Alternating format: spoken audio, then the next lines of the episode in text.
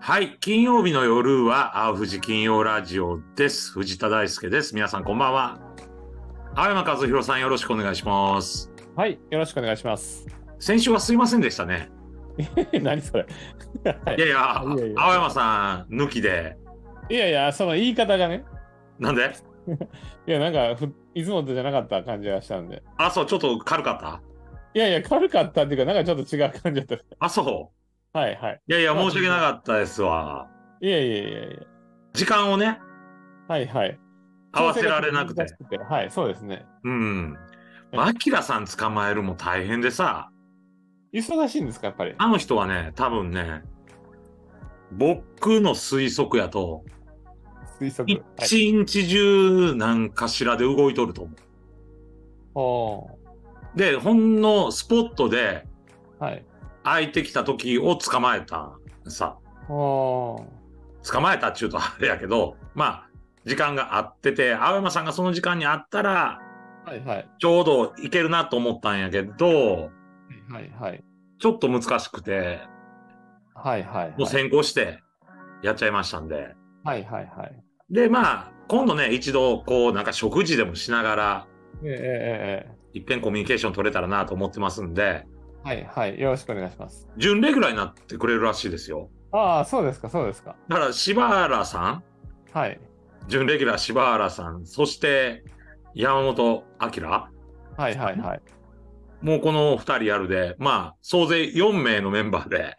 いやいや、あの、住人君も。あ、住人な。 ごめん。住人も入れると5名。はいはいはい。でも、住人最近忙しそうねんって、あれ。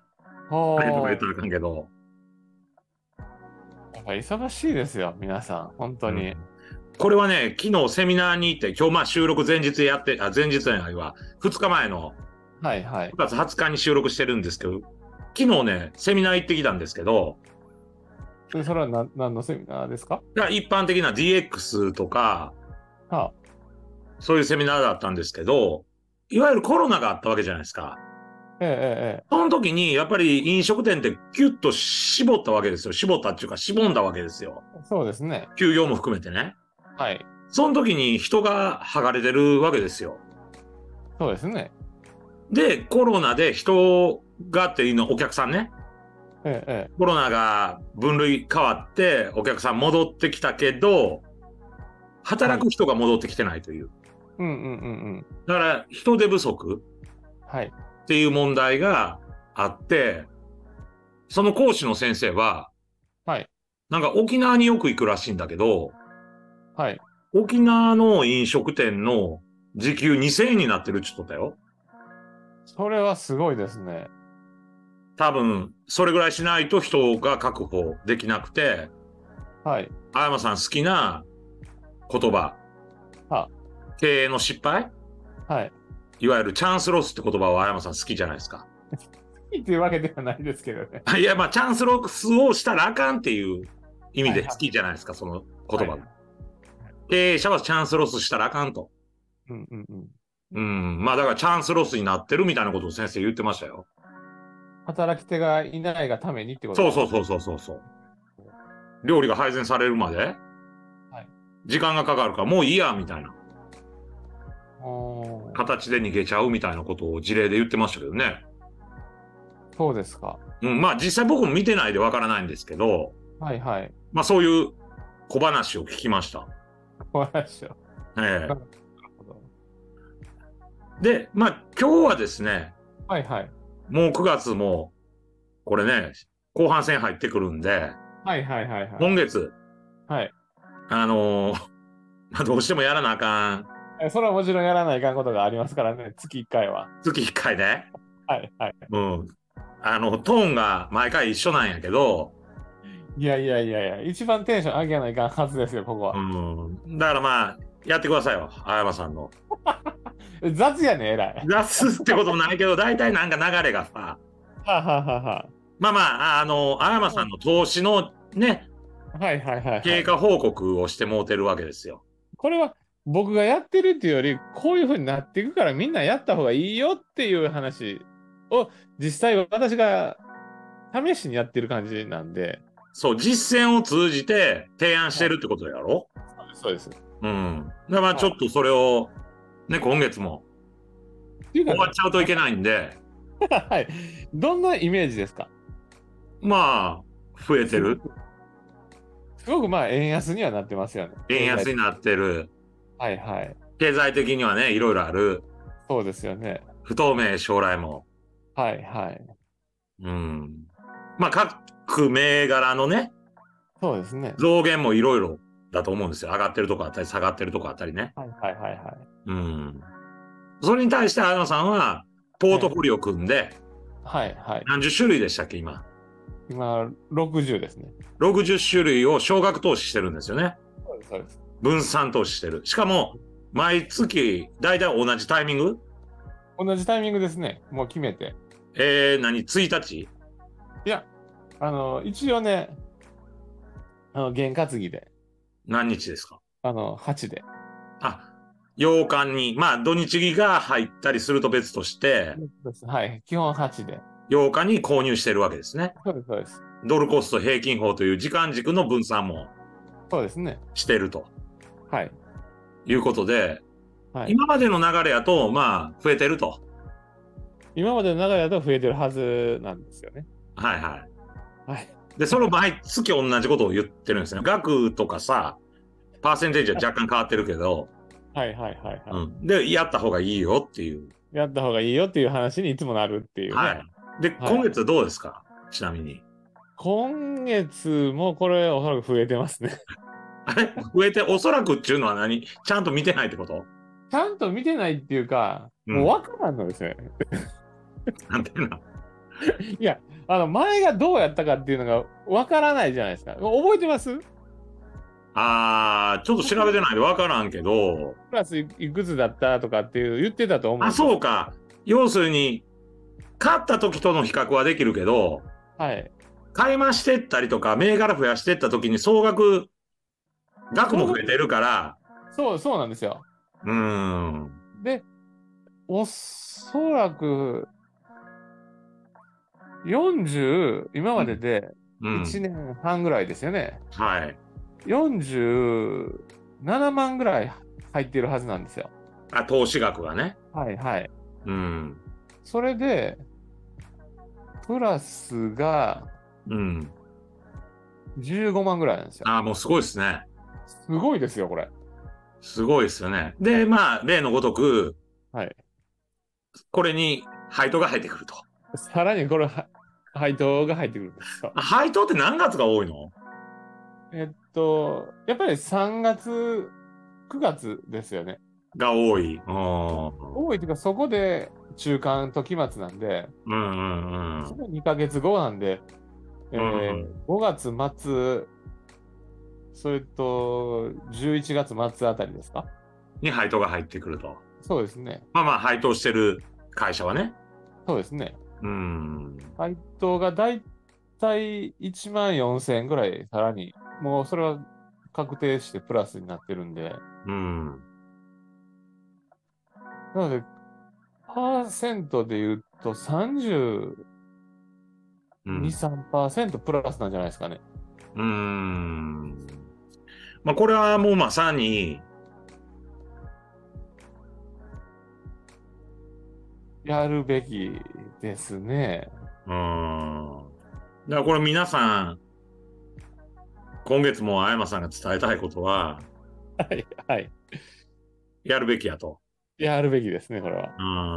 うん株のね、その分散投資、日本株でしょ中心は。そうです、そうです。中心はというか全部日本株ですよ。これに、その外貨が入ってきたりとか、はい、はいね。商品、金とかが入ってきたりとかすると、かなりのポートフォリオで、ね、そうですね。組み合わせてくると、より効果が出てくるっていうことですかね。やっぱりお金のある人はそれができるってことですかね。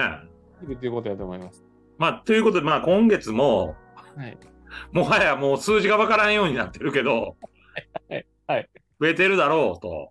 増えてると思います。だから皆さんもぜひ、あの、その銀行にお金預けるだけじゃなくて、はい。いや、あの余裕があるならですよ。余裕資金があるなら。いや預けてって寝かしてるぐらいならやった方がいいっていう話。いや、でもさ、そのまあ、株がいいかどうかは別として、はいそう、無理して積み立てやんと、お金ってたまらんと思うわ。まあまあまあそうですね。うん、それはもう基本原理があるから、まあ、まあ、青山さんのようなやり方じゃなくても、はい何らかの自分のその積み立てとか投資方法っていうのをはい。見つけていくのはいいことじゃないかなって僕は思いますね。ああ、そうですね。んはい。はい。いいっすか、こんな感じで。いいっすか、このや つ。まあ、来月またはい。はい。はい。お願いします。はい。はい。ということで、じゃあ、ちょっと僕も今日は話したいことがあって、はい。はい。はい。はい。やっぱり、阪神ですよ。阪神、うん。あれですね。あれ。はい。はい。 あの、みんなあれあれって盛り上がってるけど、ええええ初め何を言うとんのかなと思ったもん。ええ。そうですね。うん。まあでも、勝負師はそこまで徹底するんかな。徹底するんじゃないですか、うん。ええこれでね、二つあって僕は。はい。はい。一つは、横田選手亡くなられた脳腫瘍かなんかで、は闘病されて若くして亡くなられた選手のはい同期のメンバーが彼のユニフォームを持って胴上げを一緒にしてたっていうのすごい感動したんですよ。あ。おお。あ、それは阪神の。阪 神の、阪神の選手。奇跡のバックホームっていうね、はあ、はあはあそはのなんか目が見えにくくなったんかな、あ。はい。はい。そのはい。病気で。で、まあ、野球を続けることができないっていうことで、球界を引退して、はい。はい。で、また、あの、体調崩されて、残念ながら亡くなったんですけど、そうなんですね。うん。でも僕もその選手すごい気になってて、はい。で、亡くなったのを聞いたとき残念やなって思ったんですよ。はい。はい。はい。で、そのユニフォームがね、はこう、宙に舞ってる光景とかね、あ。はあ。はあ。はあ。はあと、その、同期のねええ、岩崎投手が優勝を決めるときに、あ。まあ、マウンドに立つときに、その、横田選手のテーマソングの栄光の架け橋を流して入ってくるとかね。ゆずですね。そうそうそうそう。はいはい。ドラマやなと思ってさ。あで、それぐらいさ、こう仲間を大事にしとるっていうことってさ、あ、はいはい。今の社会の僕らの身の回りであるとか思ってさ、ああ、正直ないんちゃうかなと思って。ほうほうほうほうほうほう。藤田大輔が死んだら泣いてくれますかっていうことなんですよ。なるほどね。青山和弘が死んだら泣いてくれますかってことなんですよ。なんかそれ言いますよね。年齢分、泣いてくれる人がいるかっていう。なんかそんなん聞いたことあるんですけど、年齢分っていうのそれちょっと僕は知らんけど。あのー今私ら47歳じゃないですか。 47人は泣いてくれやなあかんってことう泣いてくれる人がおるかどうかってことです。ーん。私おらんように思うんですけどね。青山くんおらんと思うさな。そうですかね。うん。でも僕の方が泣く人は多いと思うよ。ああ、それはあると思います。それは言うことわかります。なかなか独特なキャラクターやから。はいはいはい。うん。でもそういう絆って本当にあるんかなとか思って、逆にえ学ばしてもらった同期の人たちが、そういうのをえ。はい。誰かの、なんていうか、思いをこう、背負って、戦うっていうのがね。はあ、はあはあはあ。まあこれはね、あの、YouTube とかでも結構なんか流れてたりするんで、ああ、そうですか。青山さん見てください。感動ですよ。へえ。まあ野球人の端くれとしてそう思ったのと、もう一つは政治家としてね。政治。政治政治。政治家としても感じたんですよ。ははは。これはやっぱりね、はい。政権交代あるわ。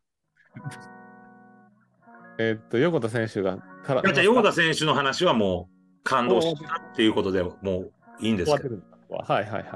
その、政権交代あるなと思った。阪神の優勝。あありますかねうん、で、僕は政権交代は必ずあるって言ってるやん。ええええ前から。誰ももうないって言っとんのに。はいはいはいはい。もうさ、自民党がさ、政権に戻ってからたかだか10年よ。阪神優勝で18年かかってんのよ。うんうんうん。これで10年みたいなスパンで歴史を見たらあかんのやなって思った。ああ。あの、前回優勝した時っていうのは星野さんってことですそうかそう、星野さんの時。ああ、そうですか。うん。ほうほうほうほうほうほだから今の現状を見てると、う。はいはい。もはや政権交代起こらないんじゃないかとはいはいはい。思ってるけど、はい。やっぱり歴史の年数で言ったら10年っていうのはすごく短いわけですよ。あまあそうですよね。うん。ええだから自民党がなんかその権力握ってうんぬんみたいな、昔からのね、ずーっと昔からの歴史から見たらもう握り続けとんのやけど、はい。いっぺんゲアしてから戻って10年ぐらいじゃないですか、政権に。そうですね。はい。この10年中は歴史的に見たらそんなに長いわけじゃないんですよ。はいはいはい。だからやっぱり歴史のじその時間軸っていうのは我々の感覚よりももう少し長いというかね、うんうんうん。物事の動きって大きな動きっていうのはそれは1日2日では起こらないんで、はい。それは阪神の18年見た時にはい。歴史っていうか世の中が動くって思ったね。おーで、事実今ね面白いデータが出てて、はいはい。産経新聞やったかなはあ、はあはその国民民主党がさ、その連立入りあ、すじるゃないみたいなはいはいはい。話が出てますねあったじゃないですか。ははいはい。で、ターキー代表はそれに対して、まあ、あーないっていうふうに言ってるんだけど、で、まあ、玉木さんは一応断ってると。はいはいはい。で、この裏話は僕もね、その世界に今、中枢にいないから、はい。どうなってるかは新聞とかでしかわからないんだけど、はい。その、産経の、産経新聞 FNN とかのはい。世論調査見ると、はい。自民党と国民民主党の支持層が、その国民民主党の連立入りに賛成なんですか、反対なんですかって言ったときには、両党の支持層ははい。賛成の方が多いんですよ。あーで、実を言うと、反対が多いのは、まあ公明党は反対してるんですけど、反対の方が多いんですけど、公明党の支持者は。はい。あの、面白いのが、立憲民主党の支持層は、はい。国民民主党がね、はい。連立入りするのを反対してるんですよ。反対の方が多いんですよ。ああ、それはわかります。 それ分かりますかわかります。それはどういう意味ですかあのー立憲民主党は、今の政権与党が自民党と公明党じゃないですか。うんうんうん。それ以外でまとまりたいと思ってるんで、はいはいはい。それは抜けられたら、パイが減りますからね。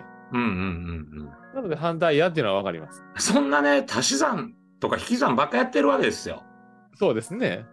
だから、国民から支持されなくなってきてるんですけど、それ立憲民主党の話ですよね。そうそうそうそうそうそう、はいはい要するに、有権者が、その従来の自民党か非自民かっていう中に、いわゆる国民民主党、立憲民主党、まあ、維新もあるんだけど、はいはい。そういう、まあ、ちょっと今回は維新のことはちょっと置いといて、はい。元一緒やったと思われてるね、国民民主党とはい。立憲民主党が、本来一緒に戦うべきやって思っとった人が、最初の方は多かったと思うんですよ。はいはいはいはい。でも、現時点になると、もはやもう国民民主党の支持層は、そうなってないと。はいはいはい。もう連立入ったらいいやないかと。それは、あれじゃないですか。まあ、もっと言うなら、もともと自民党っていう話になるじゃないですもともと自民党ではないと思うんですよ、僕の見解はね。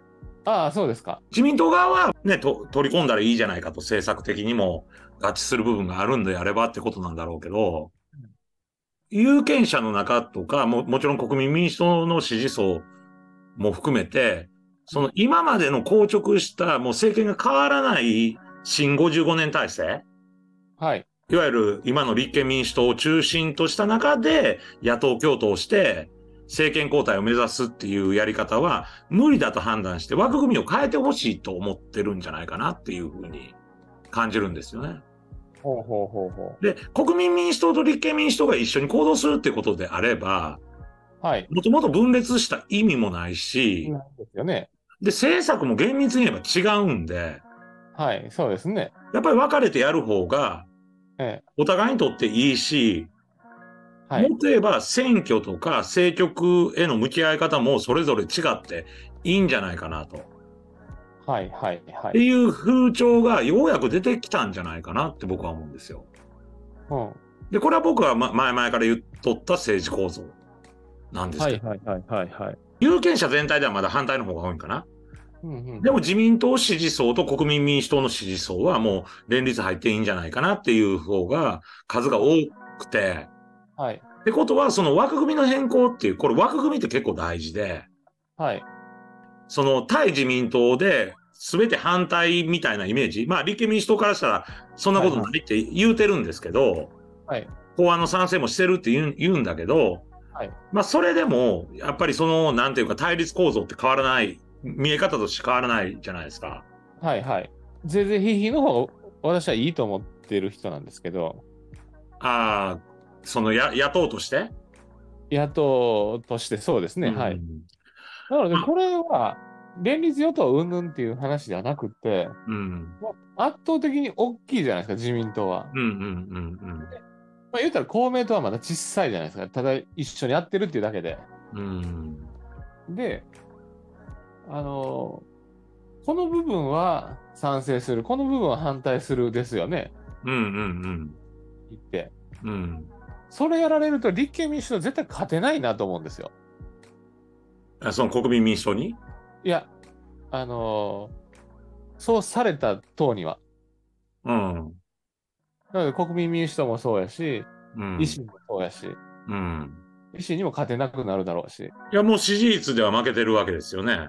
そうですよね。維新に僕はも。賛成なんだ、自民党と一緒の考えなんだって言われるわけですから、うん。うん。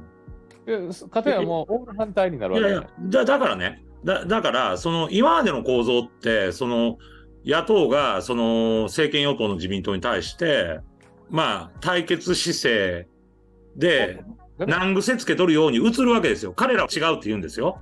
分かってます、分かってます。うん、立憲民主党は、まあ、法案にも賛成してるとこもあるしって、はい何割か賛成して8割とか言ってたかな、なんか、まあ、そう言ってる人もおると。はい。なんていうか、テレビとかそういうの見たら、報道の仕方ですよね。うん、報道の仕方な、かもしれないんやけど、全く対立しとるように見えるわけですよね。そうですよね。でもう、もっと言ったら足引っ張っとるような、形に見えるわけ見ですえよね。るわけですよね。いで、それに対して国民民主党や維新が違う風に見られてるってことは、はい。多分、うんやっぱり立憲のやり方っていうのは、その全部ではないかもしれませんけど、急所急所でやっぱり反対のおことをやってるからそういうふうに映ってしまうんかなって。これが国民民主党とか維新がなければ、はいまあ、野党ってそんなもんなんだって国民の人も思うかもしれませんけど、はい。